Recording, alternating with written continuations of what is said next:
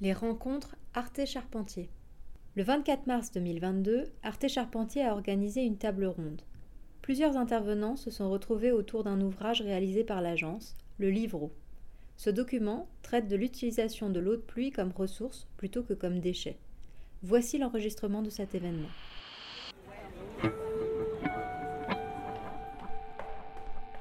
Bonsoir à tous. Je vous souhaite la dans cette euh, table ronde.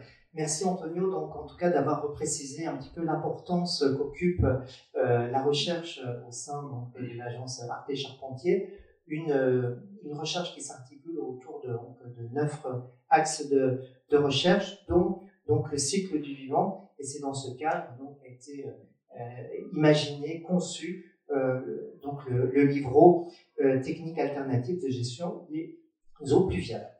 Alors, nous constatons donc la, restauration du cycle local de l'eau en, milieu urbain euh, s'impose peu à peu euh, dans euh, les projets d'aménagement. Ces projets permettent ainsi de considérer l'eau comme une ressource et non plus comme une nuisance à canaliser ou à retenir dans, dans les bassins.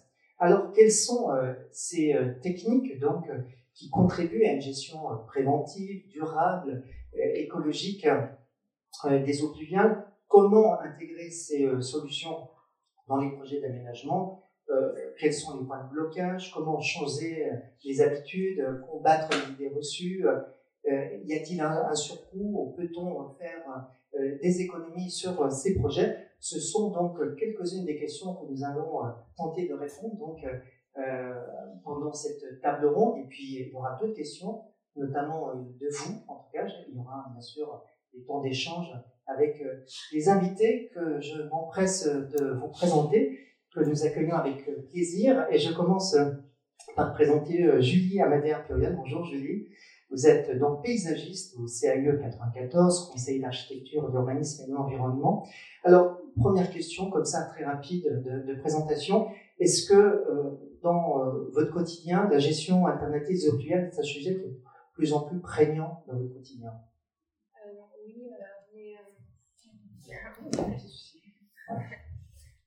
Euh, c'est vrai qu'on est de plus en plus sollicité par les collectivités. Euh, nous, on a une de nos missions est de d'être en conseil aux collectivités, euh, quelles qu'elles soient, villes, territoires, départements, etc.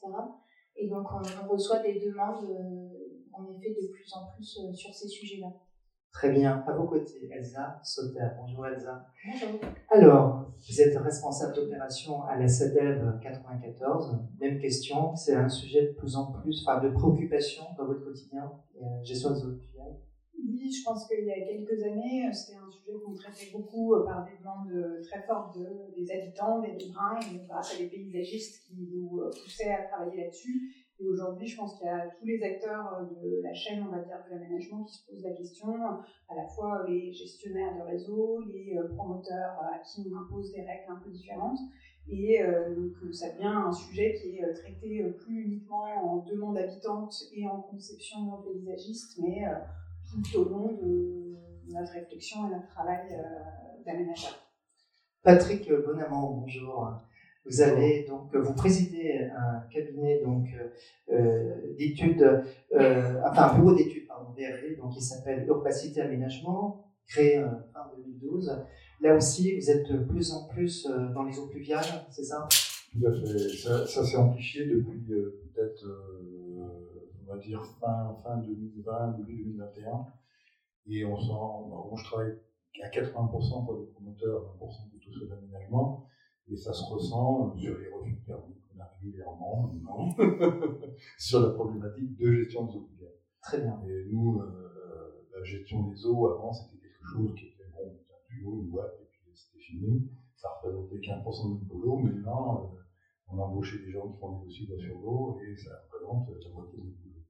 Très bien. À vos côtés, Laure Fass, bonjour. Laure, vous êtes euh, chargée d'études du zonage pluvial Paris-Pluie à la mairie de Paris pour vous, alors les choses sont claires, les, les questions des eaux pluviales font partie du quotidien.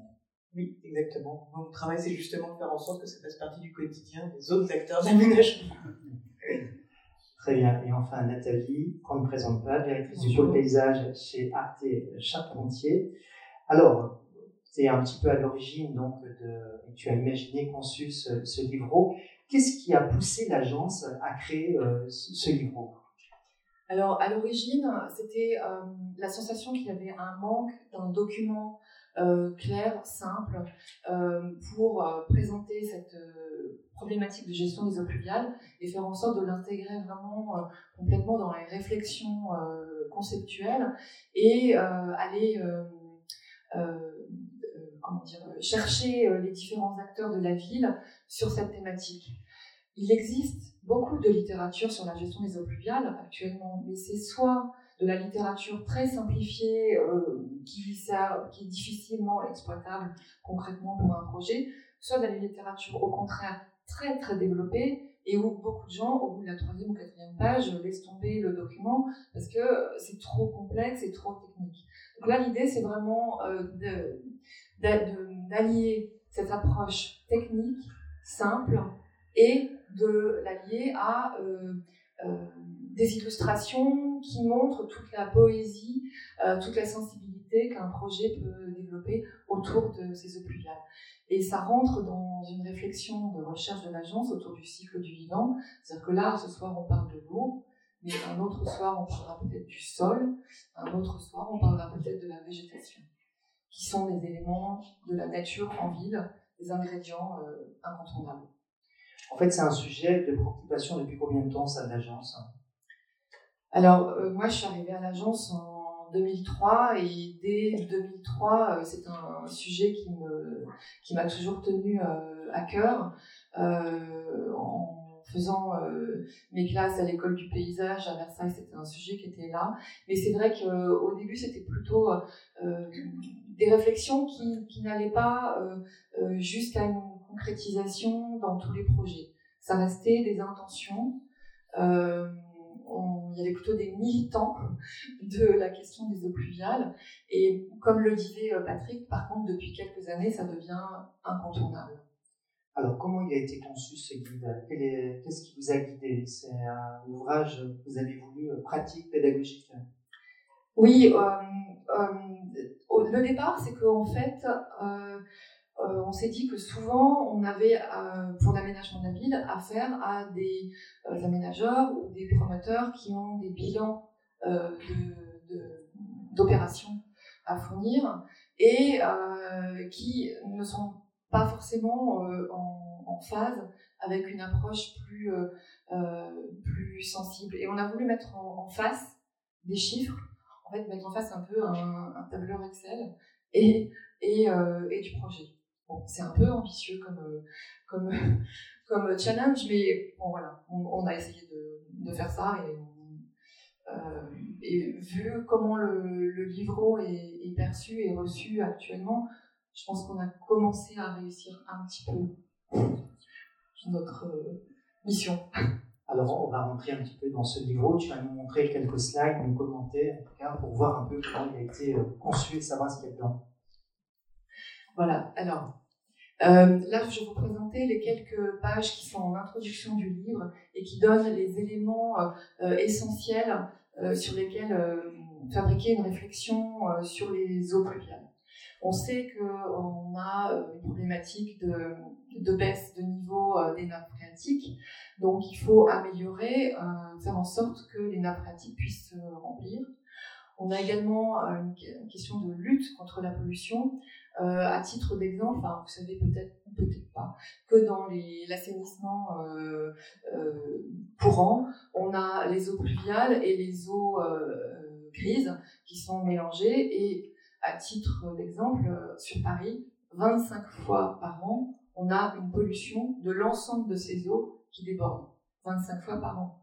C'est quand même énorme. Donc ça veut dire que si on arrête de remplir les tuyaux, on arrive à résoudre ce problème. Ensuite, le sujet, c'est apporter de l'eau au végétal. Euh, si vous plantez des arbres euh, sans qu'ils soient sur le chemin de l'eau, ils vont manquer d'eau et ils ne vont pas euh, avoir leur action d'évapotranspiration qui lutte contre les îlots de chaleur. Donc ça, c'est également un élément important. Puis enfin, désimperméabiliser et infiltrer, ça permet d'éviter les pics d'inondation que l'on peut voir dans certaines villes, dans certaines régions, à partir du moment où on fait en sorte que l'eau puisse s'infiltrer. Donc ça, c'est la question environnement. La question de l'humain. Euh, travailler euh, les eaux pluviales dans un milieu euh, urbain permet d'amener une, une, forme d'extension de la nature en ville. Et on sait que l'humain a besoin de cette présence de la nature pour être bien dans sa peau, tout simplement. C'est ce qu'on appelle la biophilie. Euh, qui a démontré, il y a des études qui ont démontré que ce besoin euh, de présence de nature pour les humains est absolument indispensable. Et puis, euh, ça permet de rafraîchir également. quand un arbre a suffisamment d'eau pour générer l'évapotranspiration, on peut avoir un bienfait de moins 2 degrés à moins 8 degrés de température ressentie, ce qui est énorme. Donc là, j'ai parlé des humains. Et enfin, je parle d'économie ou d'argent. Euh, dès qu'on travaille avec des réseaux enterrés, des tuyaux, euh, ça veut dire qu'on développe euh, de grandes stations d'épuration qui coûtent très cher. Si on travaille dès l'amont avec une gestion alternative, avec des jardins de pluie, des nouveaux, des fossés, etc., on réduit les stations d'épuration et on réduit le coût. Et on passe d'une ville, d'un espace stérile un espace fertile. Et donc, tu vas nous présenter une autre partie de ce livre hein, sur en quoi la gestion alternative des eaux pluviales peut contribuer à lutter contre le réchauffement climatique.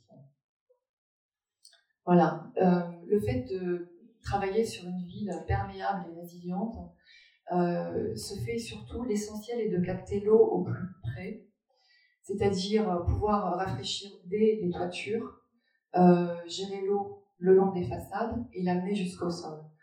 Euh, ce triptyque est essentiel parce que gérer les eaux pluviales, c'est les prendre dès la source pour éviter d'engorger les tuyaux, dont je parlais plus tôt.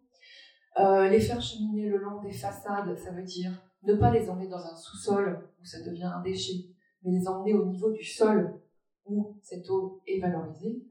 Et l'emmener au sol, ça permet de rafraîchir par évapotranspiration. Et euh, dans notre livre, on a également euh, décliné euh, tout ce qui est tous les types de sols que l'on peut utiliser, du plus étanche au moins étanche, avec des gammes de prix et pour chaque sol ses capacités à stocker ou non l'eau pluviale. Donc c'est vraiment tout ça pour montrer que c'est vraiment un, mode d'emploi très simple à utiliser pour tout le monde très bien, merci Nathalie. Donc, bien sûr, il y a quelques éléments, on va y revenir dans le détail, notamment sur, sur le coût et les, matériaux. Mais j'aimerais commencer avec vous, Patrick, pour un petit peu euh, fixer les choses sur la gestion alternative des eaux pluviales. Un petit point euh, réglementation, pour qu'on y voit un peu plus clair. Comment ça se passe la réglementation? Qui la fixe? Qui la donne dans ce domaine? Alors, on a une réglementation assez pyramidale qui, qui démarre, on va remonter à l'Europe mais euh, pour nous, c'est l'agence du bassin euh, Seine-Normandie qui, qui, a un règlement qui s'appelle le SNAGE. Je ne vais pas rentrer dans le détail. Et après, ça décline, on a des sages, on a qui après redescendent à l'échelon local sur des réglementations euh, d'agglomération ou, des PLU. Et l'agence fixe le cadre. Et l'agence fixe le cadre. Donc après, c'est aux communes, c'est aux, aux différents règlements d'intégrer ces données dans leurs différentes réglementations. Alors certaines communes sont plus que d'autres, pour être clair. Et il y en a encore qui ont, des, qui ont des choses assez archaïques, alors que d'autres sont à la pointe, voire même euh, un peu en avance par rapport euh. Qu'est-ce qu'elle fixe comme euh, point, l'agence de l'eau? Voilà, c'est beaucoup plus vaste que la gestion seule des eaux pluviales. Mais dans ce domaine, en tout cas, dans ce domaine, ça, notamment le, le prochain stage qui, qui va être fin mars avril, qui est déjà en train de s'appliquer sur les dossiers voitures qui sont en cours d'instruction, euh, fixe par exemple des occurrences de pluviométrie. Alors, on est passé du 10 ans à 30 ans, par exemple. Donc, vous parlez d'une nouvelle réglementation qui va avoir lieu dans un mois, hein, c'est ça? Mmh. Donc ça, c'est, on est en, par rapport à d'autres territoires, est-ce qu'on est en avance ou pas? Euh? Je n'ai pas la connaissance des autres régions, mais je pense que ça doit, ça doit fonctionner un peu en parallèle sur tous les bassins versants. Donc, qu'est-ce qu'elle va changer, cette nouvelle réglementation, dans un mois? Par rapport à, ce qui se faisait avant Il y a ces occurrences de pluie où ça nécessite de, de, de, garder les pluies sur des, occurrences de pluie plus importantes. Ça impose de gérer toutes les premières pluies à la parcelle obligatoirement, c'est-à-dire qu'on n'a plus le droit de les rejeter, à minima, même si on a des terrains qui n'en filtrent pas. On a aussi des, parties très importantes sur la, sur les, c'est pas la gestion des pluies, mais ce qu'on y est lié, c'est tout ce qui est aspect zone humide, où la réglementation devient plus stricte sur la destruction de zones humides, notamment sur les pompages en cas de Et c'est pas neutre sur les projets. J'ai un gros signal à dire, c'est qu'il faut faire la recherche de humides tout de suite quand on démarre. Donc ça veut dire qu'on a affaire à une réglementation qui devient plus exigeante, qui s'affine en fait, euh, c'est ça? Qui s'affine, qui devient plus exigeante et qui doit s'appliquer normalement à un échelon euh, tout petit. Alors l'ORFAS, comment ça se passe à la mairie de Paris? Est-ce que Patrick le disait, voilà, la réglementation s'affine, euh, comment ça se passe de votre côté? Oui, oui, complètement. Euh, à la ville de Paris, là, ça va faire à peu près 4 ans maintenant qu'on a euh, un zonage pluvial qui a été euh, approuvé, avec justement aussi cette demande de déconnecter les petites pluies. voilà, il faut savoir qu'en gros, une pluie courante, c'est des pluies 8 mm. En 24 heures, ça va représenter à peu près 80% du volume de pluie annuel. Donc, travailler sur ces petites pluies, il y a toute la question de travailler comme l'eau comme ressource mais derrière, en fait, on a un bilan aussi euh, hydrologique à la fin de l'année qui est euh, extrêmement positif. Et euh, là aussi, dans le cadre de la révision du PLU, donc maintenant on va avoir un PLU bioclimatique d'ici 2024, l'idée c'est aussi pareil de continuer un petit peu à renforcer cette politique pluviale sur Paris. Et tu parlais donc de 2016 avec donc, ce, ce zonage pluvial. Est-ce que la mairie de Paris par rapport à d'autres capitales on est, on est en avance. Euh, comment tu euh, qualifierais un peu la, démarche de la mairie de Paris par rapport à, ce sujet-là? Euh, ouais, 2018 pour notre zonage. Euh... Ah, 2018. Et 2016, c'est le. Qu'est-ce qui s'est passé en France? Ah. C'est 2018, pardon. Je parlais de 2016. Ah, je me suis trompé, pardon. Euh, alors, c'est compliqué, enfin, je connais moins les autres capitales européennes. Euh, on a été, je pense, assez en avance sur euh, l'instigation de la démarche. Ça a commencé au début des années 2000. Euh, mais voilà, après, ça nous a pris quand même 15 ans pour le sortir. Donc euh, finalement, on s'est retrouvé peut-être un peu moins en avance. Par contre, là où euh, il y a eu quand même vraiment une avancée à ce moment-là, c'est que dans cette phase de recherche, et ensuite d'ailleurs ça a beaucoup contaminé tous les territoires autour, c'est qu'on a, ça a été un des premiers règlements qui a commencé à aborder cette question des petites pluies. Ensuite, ça a été soutenu par les agences de l'eau, justement. Euh, mais il y a eu beaucoup de, recherches, d'études. Et euh, en fait, parce que c'est vrai que comme en plus à Paris, on a des réseaux visitables qui sont très grands historiquement. Euh, en plus, on a la Seine qui traverse au milieu. Nous, on avait moins de problèmes d'inondation via des débordements de réseau, contrairement à la Seine-Saint-Denis par exemple. Donc la question quantitative finalement était moins problématique, euh, était moins ancrée. Et donc c'est la question qualitative en fait derrière aussi qui a pris le relais, d'où ce, travail sur ces qui a là pour le coup été une assez grande avancée. Alors tu l'as dit, ce zonage pluvial va être intégré donc euh, au PLU il, il, climatique. Il est, intégré, alors il est intégré aujourd'hui au PLU actuel, il est annexé. Et l'idée en fait, c'est d'utiliser ce PLU bioclimatique aussi comme un levier pour le renforcer. Qu'est-ce que, en quoi ça va changer justement? Enfin, quelles vont être les lignes euh, En quoi ça va être renforcé? Dans quel domaine? euh, bah, Pour l'instant, on est quand même encore en phase très étude, très amont. Bah, c'est quoi les projections Enfin, vers quoi on s'oriente Alors, les ambitions, en tout cas portées euh, par le service qui porte ce zonage, on verra euh, jusqu'où on arrive, hein. mais c'est déjà d'uniformiser aussi un petit peu Paris pour vraiment, pareil, travailler sur la déconnexion de la plus de 10 mm partout. Ce n'est pas le cas actuellement, puisqu'il y a eu beaucoup d'adaptations liées notamment à des contraintes de sol. Euh, par exemple, tout le nord de Paris, on demande uniquement de déconnecter 4 mm. Euh, et aussi, justement, c'est dans l'idée d'être aussi en cohérence avec déjà la, les agences de l'eau et aussi la DRIEAT, euh, qui aujourd'hui, voilà, bah, de plus en plus impose ou préconise la déconnexion des 10 mm euh, sur les gros projets d'aménagement. J'imagine que vous regardez un petit peu ce qui se passe dans les autres PLU en Ile-de-France, dans le Grand Paris. Est-ce qu'il y a des choses intéressantes? Est-ce qu'il y a des territoires qui sont un peu plus en avance? Euh, Tu parlais de la Seine-Saint-Denis qui est assez dynamique dans ce domaine. Oui, oui, complètement. Euh, bah, c'est vrai que récemment, c'est euh, Est Ensemble et Pleine Commune, ces deux EPT en Seine-Saint-Denis, qui ont euh, revu, revu leur zonage et bah, pareil, enfin, Pleine Commune dans le PLU, c'est systématique. Même si on ne peut pas filtrer, on déconnecte la 8 mm et ensuite après, y a tout le travail sur la, pluie décennale. Et surtout aussi, il y a cette dynamique de ne plus dire il, faut, il faut infiltrer si on peut, c'est à vous de nous démontrer d'infiltrer. Non, maintenant c'est l'inverse, c'est à vous de démontrer que vous ne pouvez pas infiltrer pour telle ou telle raison. L'infiltration, en tout cas la déconnexion adhésionnelle, est systématique. Si vous ne pouvez pas le faire, c'est à vous d'expliquer et pas l'inverse. Alors, on le voit là, donc la, réglementation évolue, elle s'affine, elle devient plus exigeante.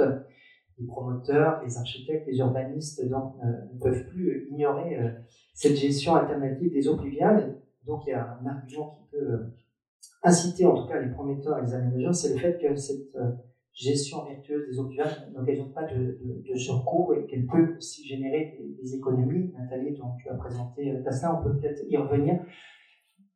Est-ce que toi, dans ton quotidien, Nathalie, tu sens que c'est voilà, c'est un, c'est un argument en tout cas qui peut être euh, décisif ou pas? Comment tu euh, En tout état de cause, c'est effectivement un, argument euh, que j'utilise et que je mets en avant. Et pour compléter le, propos de, Laure sur la question de gestion des, premières pluies, en fait, tout simplement, quand on met un, sur une terrasse ou sur une toiture un substrat de, de 20 cm, on arrive à absorber la pluie euh, qui revient tous les 6 mois, ce qui est déjà euh, énorme. Et si on passe à 30 cm, on, observe, on absorbe la pluie qui revient, euh, la, pluie annuelle. Donc on voit que en fait, cette action de travail de hauteur de substrat sur les terrasses et toitures permet de, répondre à une grande partie de, de, ces eaux pluviales. Sur le coup, effectivement, ça veut dire qu'on déplace un peu les coûts, c'est-à-dire qu'on emmène les coûts vers le végétal et la terre et le substrat, et moins dans les infrastructures et, euh, et les cuves enterrées et les, et les bétons. Et ça, les, agences de l'eau euh, militent pour ça, parce que euh, les agences de l'eau ont du mal à, à, entretenir dans le temps leurs ouvrages enterrés, et que finalement, elles préfèrent avoir des ouvrages à ciel ouvert qui sont plus faciles à gérer et vous essayez de sensibiliser les promoteurs et les aménageurs à ne pas raisonner uniquement sur le, le coût global, sur l'économie du projet. C'est ça? Est-ce que c'est compliqué? Euh, c'est compliqué dans le enfin c'est un peu compliqué dans le sens où effectivement euh, euh, un aménageur un, promoteur un promoteur va raisonner avec son, coût d'opération et une fois que son opération est livrée il a pas la gestion dans le temps mais là, je ferai un aparté en, parlant de certains labels je vais faire un peu de publicité, mais bon, tant pis, euh, du type euh, label Biodiversity, qui en fait met en avant cette gestion dans le temps après la livraison d'un projet, et donc permet à un investisseur de se mettre en situation de penser l'après la livraison, et donc de penser aussi la gestion et le coût de la gestion dans le temps. Ça, je pense que c'est un, outil important. Alors, on va du côté des promoteurs, des aménageurs. Euh, avec vous, euh, Elsa, euh, vous m'avez dit, l'argument du coût, c'est un argument qu'on utilise. Hein. oui, alors nous, c'est effectivement, on est d'abord le premier bénéficiaire de cet argument, c'est-à-dire que quand on s'interroge sur la conception de nos espaces publics, la question du coût, évidemment, est, si elle n'est pas centrale, elle est forcément prégnante. Et euh, sur la question des ouvrages enterrés, on a euh, très vite des coûts euh, très importants, ces bassins, ces fameux bassins de rétention, que finalement personne ne souhaite. Les collectivités qui gèrent n'ont pas envie. Nous, on n'a pas très envie de les payer. Et, et en plus, ça n'apporte rien visuellement aux habitants. Et donc, finalement, cette histoire de coût, de dire je, je, ne paye pas cet ouvrage, mais je mets de l'argent dans le végétal, c'est très facile à porter, on va dire. C'est-à-dire nous, on travaille pour les collectivités, mais à travers elles pour euh, les habitants, les riverains, qui, euh, à qui on ne peut pas valoriser la présence d'un bassin de rétention, là où on peut valoriser euh, une eau paysagère, la présence de l'eau. Donc, c'est vrai que cet argument, il, rentre en compte au milieu de tout un, contexte. Alors, Elsa, euh, Laure, pardon, excusez-moi. Laure, par rapport justement à cette question de coût, vous insistez sur le fait qu'il faut euh, avant tout avoir une réflexion euh, cohérente sur la gestion des eaux pluviales avant de faire euh, quoi que ce soit et éviter des surcoûts éventuels. oui, en effet, ça c'est plus lié aussi à des expériences précédentes justement en maîtrise d'œuvre, on le voyait que si la gestion des eaux pluviales était intégrée dès le début du projet, dès la phase planguise, la phase esquisse, ensuite ça entraînait généralement plutôt une diminution des, des, coûts au niveau du projet. quand la, question se posait en phase pro, tout de suite, en fait, ça, pour essayer de faire du ciel ouvert, on commençait, en fait, comme le nivellement souvent n'est pas pris en compte dès l'amont, à avoir beaucoup de petits dispositifs, des petits bouts de tuyaux par-ci, des petits bouts de gris par-là, qui parfois derrière peuvent finalement entraîner un coût global qui peut être aussi ou plus important. Donc c'est vraiment la question de prendre en compte dès le début. Patrick, hein, vous êtes d'accord quand on ne prend pas euh, en question ces, sujets-là au début du projet, on peut s'en revenir en arrière. 100%. On a eu des expériences. justement, raconter quel genre d'expérience hein euh, La pire, ça a été, il n'y a pas très longtemps d'ailleurs, euh, une opération qui était à trois mois de la livraison. Ils ont fait la demande de raccordement au gestionnaire local. Et le permis est obtenu en 2017, donc à l'époque, le premier permis, on n'en parlait pas trop. Et là, ils se sont fait rattraper par la patrouille et on leur a demandé de changer de fusil d'épaule. Donc, ce qui n'était pas végétalisé, il a fallu végétaliser. Les tuyaux qui étaient passés dans le sous-sol, ben, il a fallu ressortir les dessous de et les passer dans l'espace vert qui étaient réalisés. Donc là, le surcoût, je ne vous dis pas, euh, ça a été euh, une catastrophe, c'était des centaines de milliers d'euros. Et on en a une autre, parce qu'il faut, faut bien voir qu'il y a deux instructions un peu euh, parallèles, c'est la, la, loi sur l'eau et les permis de construire. On peut très bien avoir un permis de construire et oublier la loi sur l'eau. Et euh, cette loi sur l'eau, par exemple, on peut se faire euh, rattraper également, et on a eu le cas, sur un rabattement de nappe, tout bête, une opération, euh, c'était à Garches, pour un rabattement de nappe, la police de l'eau passe dans le coin, s'il y a quand même une police dans police de l'eau, ils ont arrêté le chantier pendant deux mois, nécessité de faire un dossier loi sur l'eau, donc déjà, arrêt de chantier coûte cher. Et pareil, il a fallu revoir tout, parce qu'en fait, ils avaient simplement le rabattement de nappe, qui était dans la rubrique concernée, et quand on instruit un dossier loi sur l'eau, on regarde toutes les autres rubriques. C'est-à-dire qu'on rebataille cette gestion des eaux même si elle n'était pas concernée au départ. Donc pareil, il a fallu végétaliser le toit, trouver des puisards, trouver des lignes d'infiltration. Euh, pareil, quand les marchés sont signés, ça, ça fait mal. Donc, euh, je, je, suis pareil, c'est dès l'esquisse, le plus tôt, le plus tôt, le plus tôt possible. Oui, Elsa? Je pense que ce qui est intéressant en ce moment, c'est qu'on, ça c'est, euh, comme on le dit tous, c'est devenu un sujet qui était euh, très important à tous les niveaux. C'est-à-dire qu'aujourd'hui, les différentes collectivités, les agences, euh, on disait que ça faisait voilà, deux ans que ça s'accélérait beaucoup. Et donc ça va être aussi beaucoup plus confortable parce qu'on va tous pouvoir le faire plus en amont. Ça a créé quand même beaucoup de situations très compliquées hein, pour des porteurs de projets. On parlait beaucoup d'économie c'est sûr que quand c'est pris en cours de route et quand c'est subi, ça devient quelque chose qui rentre dans l'ordre de, de, la grosse tuile financière, alors que euh, tout est positif euh, si c'est pris en amont. Et donc je pense qu'on va sortir de cette phase un peu d'instabilité où effectivement les collectivités ont parfois changé leur règlement pour le rendre plus vertueux entre un permis déposé, obtenu et euh, la réalisation. Et donc il y a beaucoup d'acteurs qui se sont trouvés en difficulté sur ces sujets qui s'ils sont pris en amont et avec pédagogie, euh, voilà, permettent d'économiser. Donc je pense que voilà, on sort d'une période un peu transitoire et on est maintenant sur quelque chose qui est plus global. On aura l'occasion d'en parler. Voilà, c'est important d'accompagner euh, la suite de tout ça euh, dans la partie gestion. Julie Amadea au, au CAUE, comment ça se passe? Est-ce que vous avez, au niveau des villes, beaucoup, vous avez beaucoup de sollicitations par rapport à ça, par rapport aux coûts sur ce que vous disiez. Donc, moi, je conseille en ce moment plutôt des collectivités sur des projets beaucoup plus petits euh, que vous, sur des projets de végétalisation cours d'école ou de végétalisation de cimetière, par exemple. Et en fait, l'intérêt, c'est aussi qu'on intervient très en amont. On est auprès d'une collectivité avant même qu'il y ait un, cahier des charges ou de, rédiger, avant même qu'il y ait une programmation euh, tout au début. Et en, effet, on évite des, des erreurs parce que pour vous donner une anecdote, euh, dans une école à Arcueil, euh, il y avait une gestion des eaux pluviales euh, sous forme d'un gros bassin de rétention sous la cour. Initialement, il devait être utilisé par le service espace vert pour arroser dans la ville, mais ça n'a jamais marché. Et ce bassin fuyait dans la copropriété d'à côté. Et donc, c'était un problème, ils étaient en procès. Ils ont, leur première idée, c'était de défaire ce bassin pour refaire un réseau enterré à côté, à la place du bassin. Et le raccorder au réseau. on leur a dit, oulala, mais non, en fait, on fait plus ça, on peut pas repartir en arrière, on, doit aller de l'avant. Donc, on les a amenés à faire euh, une gestion des eaux pluviales euh, à ciel ouvert dans cette cour. C'était très contraint en, coteau, donc on ne pouvait pas non plus infiltrer.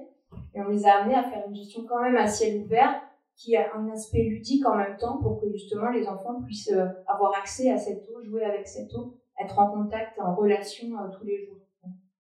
Alors vous accompagnez aussi des, communes, des collectivités à bien dimensionner les, projets. Et vous me disiez qu'il y a des communes qui ont des budgets surdimensionnés au départ et qui ne pensent pas forcément à l'entretien après de ces réalisations. oui, en effet, on a des on a le problème pour, les cours d'école euh, d'avoir euh, des budgets un peu surdimensionnés. On essaie de leur dire euh, votre outil de travail, enfin votre, votre va être très utile pour nous, pour nous aider à leur montrer qu'en effet ça coûterait moins cher de, de, faire une gestion des eaux pluviales, etc., plutôt que de gérer les réseaux comme ils sont actuellement gérés dans les cours d'école. Et donc voilà, notre, travail, c'est vraiment de les amener à, de les accompagner dans, ce projet à toutes. Patrick, euh, sur, euh, vous disiez sur euh, justement le fait que ces projets peuvent gérer des économies, vous étiez un peu mesuré en disant on n'a pas encore le recul, on n'est pas encore certain que ça génère vraiment euh, tant d'économies que ça. Qu'est-ce que vous C'est-à-dire que comme c'est quelque chose, je parle au niveau de la promotion, hein, parce que dans l'aménagement, ça fait déjà plus longtemps que c'est dans, le, dans les tuyaux, c'est le cas de dire. Mais dans la promotion, c'est encore un petit peu difficile. Donc il y a encore pas mal de réticences à faire de, la digitalisation de toiture, euh, la récupération d'eau fluviale euh, dans les couches de, de végétales, sur dalles, des choses comme ça. Alors, on a encore l'argument de dire c'est plus cher, mais en, en, faisant que les plus et pas les moins. Donc ça c'est assez classique. Et, et on n'a pas, on, a, on met en œuvre des pratiques où on n'a pas encore le, le coût, les entreprises n'ont pas l'habitude de chiffrer, donc ils, ont tendance un peu à taper euh, le prix parce qu'ils ne sont pas sûrs d'eux. Et derrière ça, il y a aussi une problématique, qui n'est pas un problématique d'économie, c'est plus d'entretien derrière, sur, du, sur, des petites, euh, sur de la copro, sur des choses comme ça. Et ça, on ne maîtrise pas encore bien cette façon. Et ça, ça à la suite, hein, la continuité. Alors, sur euh, l'entretien, c'est quand même un, sujet. Euh, Julie, on disait que ça crée des tensions entre, entre les services et c'est pas toujours très clair et, et parfois. Bon, bah, en ce qui concerne les cours d'école, en effet, les villes veulent végétaliser leurs cours d'école, mais ne veulent pas rajouter des heures d'entretien. enfin, sont en, tension dans leur service espace vert déjà. Donc, ça, c'est, c'est un sujet qu'on essaye, qu'on essaye de de traiter de différentes façons, vraiment au, cas par cas, mais en tout cas, pour les cours d'école, comment euh, on peut par exemple euh, amener les usagers, enfin c'est ce qu'on fait en concertation dès le, tout début du projet pour les, les rendre acteurs du projet, qui s'approprient le, projet et que certains espaces de leur cours seront entretenus par eux. En fait, ça, ça peut être une réponse, mais dans le cadre d'une concertation, c'est-à-dire qu'on ne va pas les forcer non plus. Euh, il y a aussi des, des, mises en réseau d'acteurs, euh, on travaille aussi là-dessus, sur l'entretien, quand les villes euh, ne peuvent pas rajouter des heures d'entretien. On travaille avec des associations locales, par exemple des associations de retraités qui, qui gèrent les cours d'école, qui arrosent, qui entretiennent les espaces verts des cours d'école pendant l'été. Donc ça, ça existe dans plusieurs communes ou, ou autres associations. Sur la ville de Paris, ils ont fait un, premier test là d'ouverture au public de cours d'école euh, le, week-end, donc euh, n'importe qui peut y aller euh, comme, si c'était un square, avec une mise en relation avec des associations aussi. Il y a toujours une association présente dans voilà donc c'est des façons de, faire vivre ces espaces, mais aussi d'imaginer un entretien qui ne vienne pas toujours que de la collectivité, mais dans, dans laquelle les acteurs du quotidien s'engagent. Alors, la mairie de Paris, euh, c'est un vrai sujet hein, sur l'entretien, ça crée des, tensions avec des arbitrages, et c'est pas forcément les pluviales qui gagnent, c'est ça? Oui, oui, complètement. C'est vrai que euh, la question du, budget, enfin, les collectivités, on sait, hein, il y a moins ou moins de budget. Euh, et encore, l'investissement, ça passe, mais les budgets de fonctionnement euh, sont de plus en plus réduits. Euh, donc derrière, c'est sûr que si sur un projet, on arrive à ne pas mettre de tuyaux, par exemple, donc euh, il n'y aura plus euh, besoin de budget de, curage, euh, mais c'est remplacé par une noue. Donc là, c'est l'espace vert qui se retrouve devoir faire cet entretien-là, mais lui, il n'a pas plus de budget pour faire celui-là. donc voilà, il y a toutes ces discussions à chaque fois. En fait, c'est plein de communes qui aussi avait essayé de résoudre un petit peu ces problèmes-là de qui fait quoi, aussi tout simplement. C'est-à-dire qu'on se retrouve sur un espace végétalisé qui gère les eaux pluviales, quel service entretient quelle partie. Et donc ils avaient mis en place des carnets d'entretien pour dire, bon bah voilà, le regard, l'ajutage, c'est l'assainissement, la propreté, si ça fait telle taille, si c'est ce sera les espaces verts, ce sera les espaces verts. Et voilà, pour essayer de résoudre justement toutes ces problématiques qui peuvent générer des tensions. Donc ces tensions, euh, ben, pour les, soulever, il faut de la, pédagogie, il faut lutter contre les idées un peu reçues, il faut, euh, en tout cas, je voulais savoir avec Elsa Sauter comment ça se passe chez les... Ah, tu, voulais parler peut-être euh, Oui, je voulais juste effectivement euh, c'est des systèmes qui, nouveaux qui se mettent en place, gestion alternative, et donc ça veut dire aussi que ce sont des systèmes nouveaux de gestion qui doivent se mettre en place et, et, des, des, dire, des compétences qui doivent passer euh, d'un secteur à un autre. Effectivement, ça s'accompagne, euh, effectivement en famille, il y a un gros travail qui est fait pour expliquer clairement qui fait quoi, quand et combien ça coûte. Et ça, c'est nécessaire. Mais c'est comme toute évolution de technique, ça s'accompagne de pédagogie et, de, de, mise en œuvre différentes. Donc, pédagogie, sensibilisation, lutter contre les idées reçues. il y a un gros travail de pédagogie auprès des promoteurs, euh, Oui, alors, pas que, hein, je pense auprès de tous les acteurs, effectivement, mais alors, auprès des promoteurs, parce que, effectivement, je pense que la question du végétal, il y a un peu moins euh, de, voilà, de normes techniques et de euh, quand on fait un système euh, d'assainissement ou en tout cas de pluvial en extérieur, bah, au fur et à mesure de l'année, il n'y a pas tout à fait la même forme. le végétal peut peut-être plus infiltrer selon la nature de la terre et donc tout ça, c'est moins, c'est moins normé et donc c'est sûr qu'on a moins de sécurité sur ce qu'on livre. C'est-à-dire que brancher un tuyau de PVC, c'est quand même plus. Euh, il y aura toujours la même tête, ce tuyau de PVC, euh, printemps, été, automne, hiver. Et je pense que là-dessus, euh, c'est effectivement un, petit risque par rapport à une construction très normée qu'il faut accompagner par effectivement tous ces bienfaits en termes d'usage. Et je reviens, voilà, nous, les premiers à nous parler d'eau, c'est d'abord les habitants, les futurs occupants des, appartements. Et aujourd'hui, les années qui ont passé, les dernières années, voilà, on a encore renforcé ce sujet-là. je pense que la pédagogie sur euh, l'utilisateur final, qui de toute façon euh, appréciera euh, toujours plus de nature autour de lui, c'est le premier argument. Après, même cette nature, je parlais sur pour le promoteur et le risque un peu d'un ouvrage qui évolue, qui n'est pas aussi certain qu'un de PVC. On l'a aussi avec les usagers, on en parlait, et les euh, la nature, euh, quand elle est, euh, plus elle est présente, plus elle est diversifiée, et puis la nature a un cycle, il n'y a pas toujours les feuilles, l'eau n'est pas toujours merveilleusement transparente, les, les, les, joncs ne sont pas merveilleusement verts toute l'année, donc c'est vrai que ça aussi, c'est un retour de la nature et toutes ses formes pour les habitants qui doit être accompagné de pédagogie. Mais, et on en fait souvent l'expérience, notamment avec Nathalie, c'est que c'est un sujet d'échange avec euh, les habitants, les usagers qui est euh, extrêmement euh, apaisé. C'est que c'est, on arrive à parler d'énormément de choses quand on a comme support la thématique du végétal, de sa présence, de son service à chacun. Donc ça, c'est, aussi une bonne utilité comme support du dialogue. Et sur les idées reçues, est-ce qu'il y en a Est-ce que vous luttez contre certaines auprès des aménageurs, des promoteurs bah, je pense qu'il y a ce sujet effectivement euh, de euh, est-ce que ça va fonctionner, euh, mais qu'est-ce que vous me garantissez pour que ça marche? on a beaucoup, voilà, et on, en parlait dans le cadre aussi de mutualisation, quand on essaye de se dire que le, terrain initial et naturel, n'était pas découpé en parcelles, donc peut-être finalement les, trois promoteurs qui construisent pourraient gérer ensemble leurs eaux parce que ça me permettrait d'avoir un bel espace au milieu partagé. Ça, c'est assez compliqué, parce que il y a, euh, voilà, il y a des craintes de toute façon de la mutualisation, mais d'autant plus si elle est, euh, si c'est un grand bassin euh, avec des joncs et des petits oiseaux qui viennent voir dedans, on a un peu de mal à se projeter comme, voilà, comme quelque chose qu'on va gérer ensuite à plusieurs. Les gestionnaires de réseau aussi qui estiment que c'est des solutions trop simples, qui ne sont pas.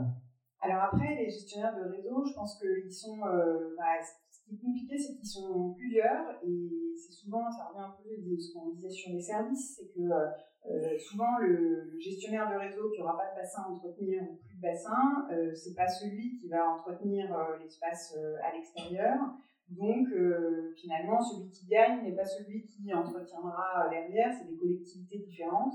Donc il faut nous, on a moins de mal à convaincre les euh, gestionnaires de réseau d'abandonner leur bassin parce qu'ils sont assez contents. En revanche, euh, on a plus de difficultés à savoir effectivement comment euh, ceux qui gèrent les espaces verts, et on revient sur cette idée-là, se retrouvent à être aussi garants d'un circuit de l'eau alors que ce n'était pas leur, leur cœur de métier initialement.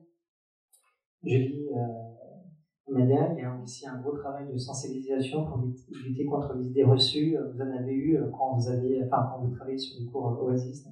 Euh, donc c'est ce qu'on fait justement tout au long de, la relation qu'on tisse avec les usagers. Donc euh, en ce moment, on travaille sur 13 cours d'école dans le département et on a vraiment tissé une relation avec tous les usagers de la cour d'école. Donc euh, les enfants sous forme d'une classe service qui travaillent en atelier avec nous, les enseignants, les ADSEM, les personnels d'entretien, les personnels du centre de loisirs, etc., les parents d'élèves. Et en effet, c'est par cette relation qu'on tisse avec eux sur le long terme qu'on arrive à désamorcer des, idées reçues, en effet, euh, les moustiques, euh, euh, d'être sale, que les enfants soient tout le temps sales, euh, tout ça, tout ça. Et, par exemple, on leur fait visiter des, réalisations, enfin, plutôt que de leur parler, de leur expliquer, on, les emmène visiter des réalisations, donc on les emmène surtout à Paris parce que c'est plus simple et que c'est là où on a des des, réalisations les plus anciennes, même si elles ne sont pas, pas que ça, pour que vraiment ils, soient immergés dans, un, dans une cour de récréation qui est totalement désimpérialisée, qu'ils se rendent compte en étant dedans euh, physiquement euh, de ce que c'est. Et aussi parce qu'ils pourront aller parler à leurs homologues, euh, enseignants, centres de loisirs, etc., pour se rassurer. C'est vraiment ça, cette mise en relation des personnes qui, qui, euh, qui aide à, Enfin, on, fait de la mise en relation à tous les niveaux, par exemple au niveau de la collectivité, ça va être la mise en relation avec le syndicat Marne Vive, les voilà les, les, structures qui vont expliquer euh, les, tous les enjeux, qui vont expliquer les financements et les subventions possibles, etc. Et donc euh, tous ces, ces, idées reçues de trop cher, de trop sale, de trop, techniciens trop sauvage, tout ça, on, essaie de désamorcer euh, ça en, ayant une vision vraiment euh, global. Juste pour ajouter, c'est vraiment ça le, la force des CAE, c'est que on est à disposition en conseil de, de tout habitant d'un département. Donc que ça soit euh, l'habitant, euh, le parent d'élève, l'élu, le, le, la personne qui travaille dans un service, etc. Donc ça permet vraiment cette posture de faire de la mise en relation. Alors il y a une autre idée reçue, quand c'est moins cher, c'est moins bien. A des techniciens, comme disait, qui, ont cette idée-là en tête, c'est difficile de les convaincre. Bah, ça, oui, après, c'est des, des villes, euh, il y, a, certaines villes, en effet, qui pensent toujours qu'il faut que ça soit plus cher pour que ce soit un bon aménagement. Euh, nous, on essaye de les, de les convaincre euh, de l'inverse. Parfois, quand ils font des visites euh, avec les bureaux d'études qui ont répondu à leur marché, les bureaux d'études leur disent aussi, leur disent, mais là, vous pouvez garder un tiers du budget travaux pour l'entretien des trois premières années. Il n'y a pas besoin de tout ça pour faire ce projet. Donc, c'est bien qu'on ne soit pas les seuls à le dire. Ça permet que des collectivités se rendent compte parce que ce qui a été évoqué tout à l'heure, c'est des projets parfois assez nouveaux pour les collectivités. Ils savent pas très bien les calibrer, ils savent pas très bien quel budget mettre pour ça, ils savent pas très bien écrire les cahiers des charges. Donc c'est aussi pour ça qu'ils ont besoin d'être accompagnés. Euh, notamment, ils savent pas toujours quelles compétences euh, ils ont besoin pour euh, ces projets. Donc nous, on essaie de les, de les accompagner pour tout ça. Alors Laure, la première idée reçue que vous devez euh, combattre, c'est euh, c'est pas possible, on ne va pas pouvoir le faire. C'est quelque chose que vous entendez souvent? Oui, plus ou moins tous les jours. euh, c'est vrai que, bah, en plus, la ville de Paris, c'est quand même un contexte euh, extrêmement euh, complexe. Enfin, on a un sous-sol plus qu'encombré, y a des contraintes de dissolution du, du gypse, il y a des architectes des bâtiments de France aussi, évidemment, qui ont leur mot à dire. Euh, donc très, enfin, très rapidement, en fait, on, se retrouve face à cette situation, c'est pas possible, c'est pas possible. Euh, bah, on, on, va le voir après peut-être sur un exemple un peu plus, un peu plus concret, euh, justement. Euh, et j'ai choisi cet exemple de cette euh, ZAC Saint-Vincent-de-Paul pour ces raisons-là. C'est que c'est vraiment le projet, on pourrait dire c'est pas possible, vu toutes les contraintes qu'il a. et pourtant on n'y arrive. Et donc fait, c'est à chaque fois, c'est l'enjeu à ce moment-là, c'est surtout d'être d'arriver au bon moment. Si on arrive trop tard, en fait, on n'arrivera pas à déconstruire les refus. Si on arrive assez tôt et qu'en fait on continue d'être présent, là on va pouvoir expliquer que c'est vrai que c'est peut-être pas possible dans la manière initialement envisagée, finalement, si on passe par un biais. Patrick Bonamant, qu'est-ce que vous constatez Vous, euh, constatez que la prise de conscience évolue euh, sur, le, sur le terrain? Il y a plus de conscience, enfin plus de dialogue, pardon, mais cette prise de conscience reste encore euh, difficile. Ça reste encore difficile. Alors sur les acteurs qu'on a, les maîtres d'ouvrage, il y en a qui ont pris la chose à bras corps, on n'a même plus à dire. La digitalisation en toiture, c'est évident, c'est 30 cm, on n'en parle pas. Et puis il y en a d'autres, on a encore du gravillon. Donc, euh, bon, ça évolue, mais les mentalités, euh, je pense que ça, ça progresse, donc euh, tout le monde va dans le bon sens. Et puis, les promoteurs construisent beaucoup en ZAC, donc ils ont des contraintes qui leur sont données dans les, dans les fiches de l'eau, qui font que de toute manière, on n'a pas trop le choix, et, c'est comme ça et c'est pas autrement. Donc, ça, ça, une fois qu'ils ont fait des opérations en ZAC, ils se rendent compte qu'en effet, bah, c'est faisable, c'était possible de ça, mais pas forcément très cher. Donc pourquoi pas l'appliquer ailleurs? Les, Oui, pardon. Les, les, aménageurs sont plus sensibilisés que les promoteurs Ils sont plus évidemment. Je pense qu'ils ont été sensibilisés plus tôt. Est-ce qu'il y a des promoteurs euh, que vous. Pardon je, je, je, Oui, c'est vrai. Est-ce que vous, euh, vous rencontrez, vous travaillez avec des promoteurs euh, qui euh, ont des bonnes pratiques que, voilà, Quel genre de de nom quand même. Non, non, non, est-ce que vous en, vous en voyez de plus en plus Il y a quand même des bons. Oui, si, si, si, il y a des promoteurs qui. Et même au sein de certains promoteurs, ça dépend des services. Sur les gros promoteurs, il y a des services qui, qui, qui sont à la pointe, et puis il y en a d'autres qui sont plus réticents. C'est aussi des problèmes de personnes parfois, pas que, pas que de, de promotion de, de type d'agence.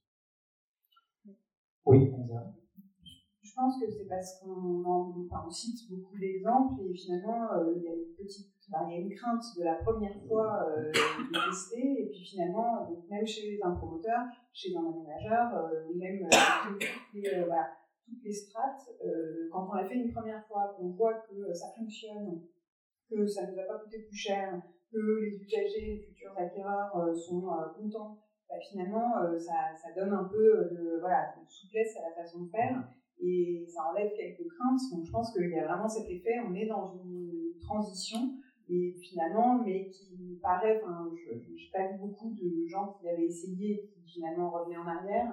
Donc je pense aussi que c'est quelque chose qui va être assez exponentiel et on voit toutes les collectivités, euh, quelles que soient euh, les politiques générales, enfin, nous, on observe quand on travaille pour des, collectivités qui font des choix très différents sur tout un tas de sujets, mais sur l'eau, c'est assez homogène, a une vraie tendance euh, commune.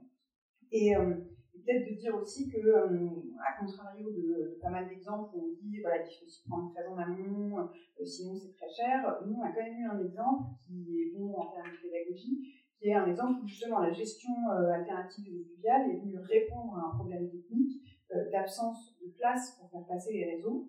Et finalement, par un sous-sol très contraint, euh, une, voilà, une station de la RATP qui était trop haute, euh, une pente qui n'était pas suffisante, tout, euh, tout le travail a été de reprendre pour dire bah, si notre tuyau passe pas, comment on fait pour gérer les eaux sans les passer par un tuyau? Et c'est ça qui a participé à la renaturation. Donc c'était aussi intéressant de se dire que parfois, c'est pas qu'une envie, c'est aussi une solution. C'est-à-dire je pense qu'il euh, faut que ça devienne, c'est-à-dire qu'il faut quand on cherche des solutions euh, en termes de technique, de VRD, de, passage de réseau, je pense qu'il faut qu'on ait tous ancré que parfois le fait de ne pas mettre de réseau est la solution. Et ça aussi, je pense que c'est des choses qui sont en train d'évoluer et euh, qui, quand on l'a fait une fois, voilà, la première fois, on se trouve ça un peu étrange comme idée, puis finalement, je pense que dans les nombreux projets à venir, à chaque fois, j'aurais cette idée de me dire, peut-être que la solution n'est pas d'essayer de trouver un autre chemin pour le réseau, mais juste de, de l'enlever. Et puis il y en a un argument apparent, c'est le refus de permis de construire, vous l'avez dit tout à l'heure. Vous constatez vraiment ça, un refus depuis un an, deux ans, c'est ça? De nombreux refus depuis, un an, oui. Donc là, ça fait. Donc, et là, c'est un pas, dire, euh, on, reprend le dossier, et puis euh, moi j'ai des dossiers, des permis qu'on a repris quatre ou cinq fois. Euh, en fait, il y a des communes, pas des communes, mais des, des, des agences de bassin, alors qui ne sont pas bassin c'est Normandie, mais par exemple de Marne Confluence, qui sont des sous-bassins, on va dire, qui sont très très stricts. Alors Marne Confluence, c'est 100% des premières pluies et c'est 100%. Point. Et puis il y en a d'autres qui sont un peu plus tolérants, c'est 80, 70, 75, ça marche. Quand c'est 100%, tant qu'on n'est pas arrivé à 100%, on recommence. Donc euh, bah, la toiture qui était toute à pente, on met un petit peu de là, et puis on va en mettre un peu plus, on va en mettre encore un peu plus, et puis ah oui, mais il y a la BF qui a dit, bon, on va avoir la BF. La BF, oui, non, on en met un peu moins. Puis après, maintenant, on recommence. Puis il y a un moment où on arrive à faire les 100%. Oui, Je voulais juste rajouter euh, que oui, il peut y avoir des retours en arrière justement si la question de l'entretien n'est pas bien pensée en amont. Et il y a des exemples de ça.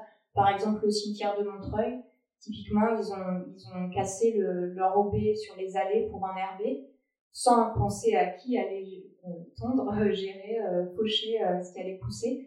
Et donc, quand il y avait ça d'herbe haute et ça de lettres de menaces à la mairie, ils ont tout arrêté et ils ont dit euh, faut faire autrement, c'est pas du tout possible. Et ils ont résolu le problème en, gérant, en inventant une équipe poly, on dit, polyvalente. voilà, en fait, euh, les, les, les, personnes qui font les inhumations, qui accueillent les familles, sont aussi les jardiniers et les, et les personnes qui entretiennent les espaces verts du cimetière et qui euh, cassent chaque année euh, le, les enrobés sur tel ou tel secteur qu'ils ont décidé, qui sont une équipe de six personnes. Ils font ça donc petit à petit. Ils se disent cette année, on va euh, végétaliser cette partie, ils le font eux-mêmes. Ils ont, comme dit leur chef d'équipe, un, un habit de jardinier, un habit de euh, de, de, de costume pour, euh, pour, pour les familles. Et ils ont en plus une troisième casquette, en fait, qui est très très importante, qui est la relation humaine, le contact avec les familles. Comme ils sont une équipe de six, ils peuvent se permettre qu'il y ait tout le temps quelqu'un le week-end, le dimanche compris.